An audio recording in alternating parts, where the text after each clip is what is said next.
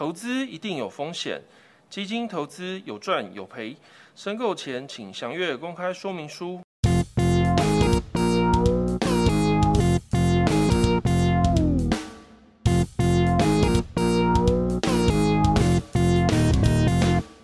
Ladies and gentlemen, Welcome to 金融 PPT。大家好，我是邦宝士。我是莲蓬头。哎，莲蓬头，我问你哦，最近你有没有哎听说，就是有有在看新闻，应该有看到一些有关以巴战争嘛？啊，对对对对对，就是那个以巴断掉了嘛。呃，不不，哦，到此一游。超派。没有没有没有，以你说那个以色列和巴勒斯坦，对对对对对，没错嗯。因为自从自从我们之前哦，这个经历过这个乌俄战争以后，没想到这个地缘政治的冲突哦，又迎面而来，这个以巴战争。对啊，我看到那个真的是哦，家破人亡，战争真的是非常不好。真的，嗯，呃，尽可能啊，就是不要有发生这一类似的行为，其实反而是对全球来讲是反而是更好的事情。但是我们换个角度来想，其实发生战争以后，有没有什么利基点是对于呃这个战争啊，可能是有更多的一个利多的一个讯息出现？嗯，基础建设公用事业哦，哦这一块，可能就是会去做一个重新的打造跟建制嘛。了解。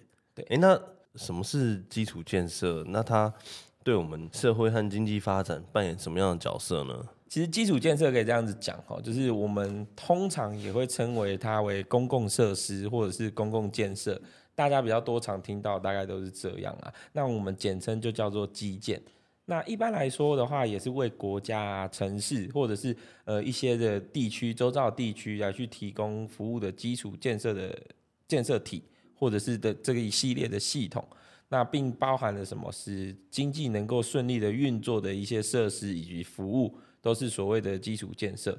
那也包括了社会生产啊和居民生活提供这个公共服务的物资工程设施哦，它也是什么社会赖以生存发展的一般物质条件。那基础设施啊，其实有包括什么？就我所知啊，基本上基础设施的话、它不仅包括电网啊、通讯啊，现在我们常常提到那种五 G 通讯啊，还有我们什么水啊、电啊、瓦斯啊、交通这方面的公共设施，都是所谓的基础建设。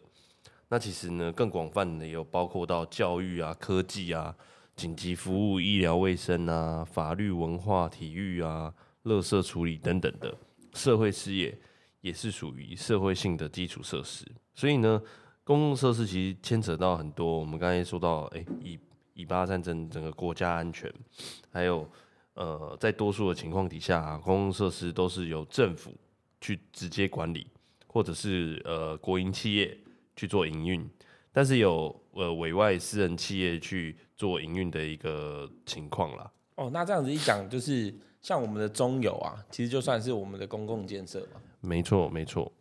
那这样子的话，其实基础建设它应该还是有一些它的特性在嘛，对不对？对，基本上呢，我们可以呃归纳出三大亮点。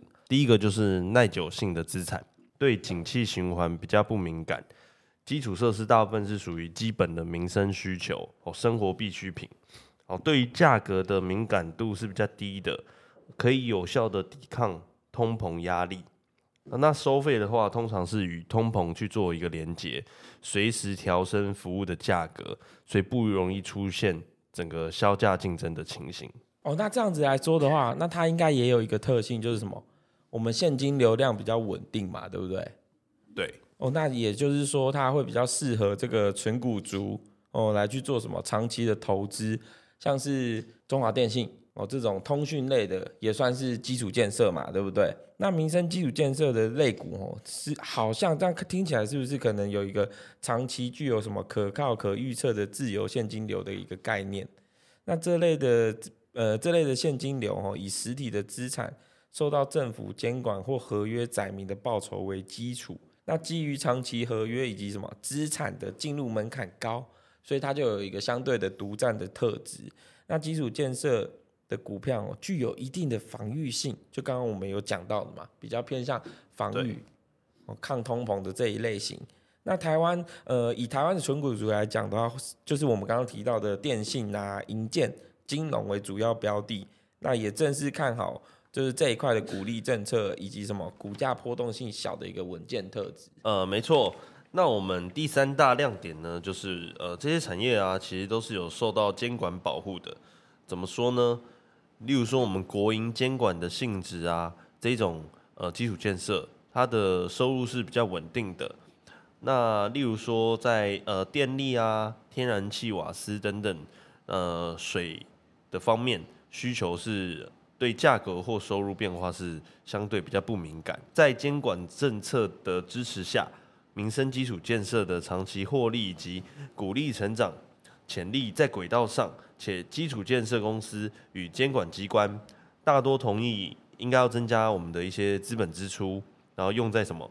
电网的现代化、储能方面，还有更换一些老旧的管线呐、因为呃，像台湾，我们常常遇到台风，所以这种呃暴风雨比较强的情况底下，我们的管路和线路都需要再强化。那再生能源方面，还有提升我们各方面的这种基础建设的效率。这就举个例子嘛，就是像是受监管保护，就可以提到呃，之前吵的比较凶的，可能就是核市啊。那因为核市也有一些可能呃自然的问题存在嘛，环境污染这个问题存在。那再来还有就是呃前阵子比较热的一些新闻，像是我们这个再生能源呐、对对这一块，其实都是属于受到政府高度监管的一个保护。可是未来开放了以后呢，也是因为有政策的一个加持。哦，所以它这个这个成长的速度以及获利啊，是更可靠稳定的。嗯哼，对对对，所以常常很常有前老一辈的投资人哦，其实他们都会在这边跟我们建议，就是说，其实当市场哦整个景气不好的时候，反而是基础建设这一块哦有机会来去拯呃拯救整体的一个市场，或者是说有办法让我们这些投资人的钱哦 parking 在这一块上面去做一个支撑，因为毕竟。你景气不好，你没钱了，没工作了，那你要不要讲电话？你要不要电费？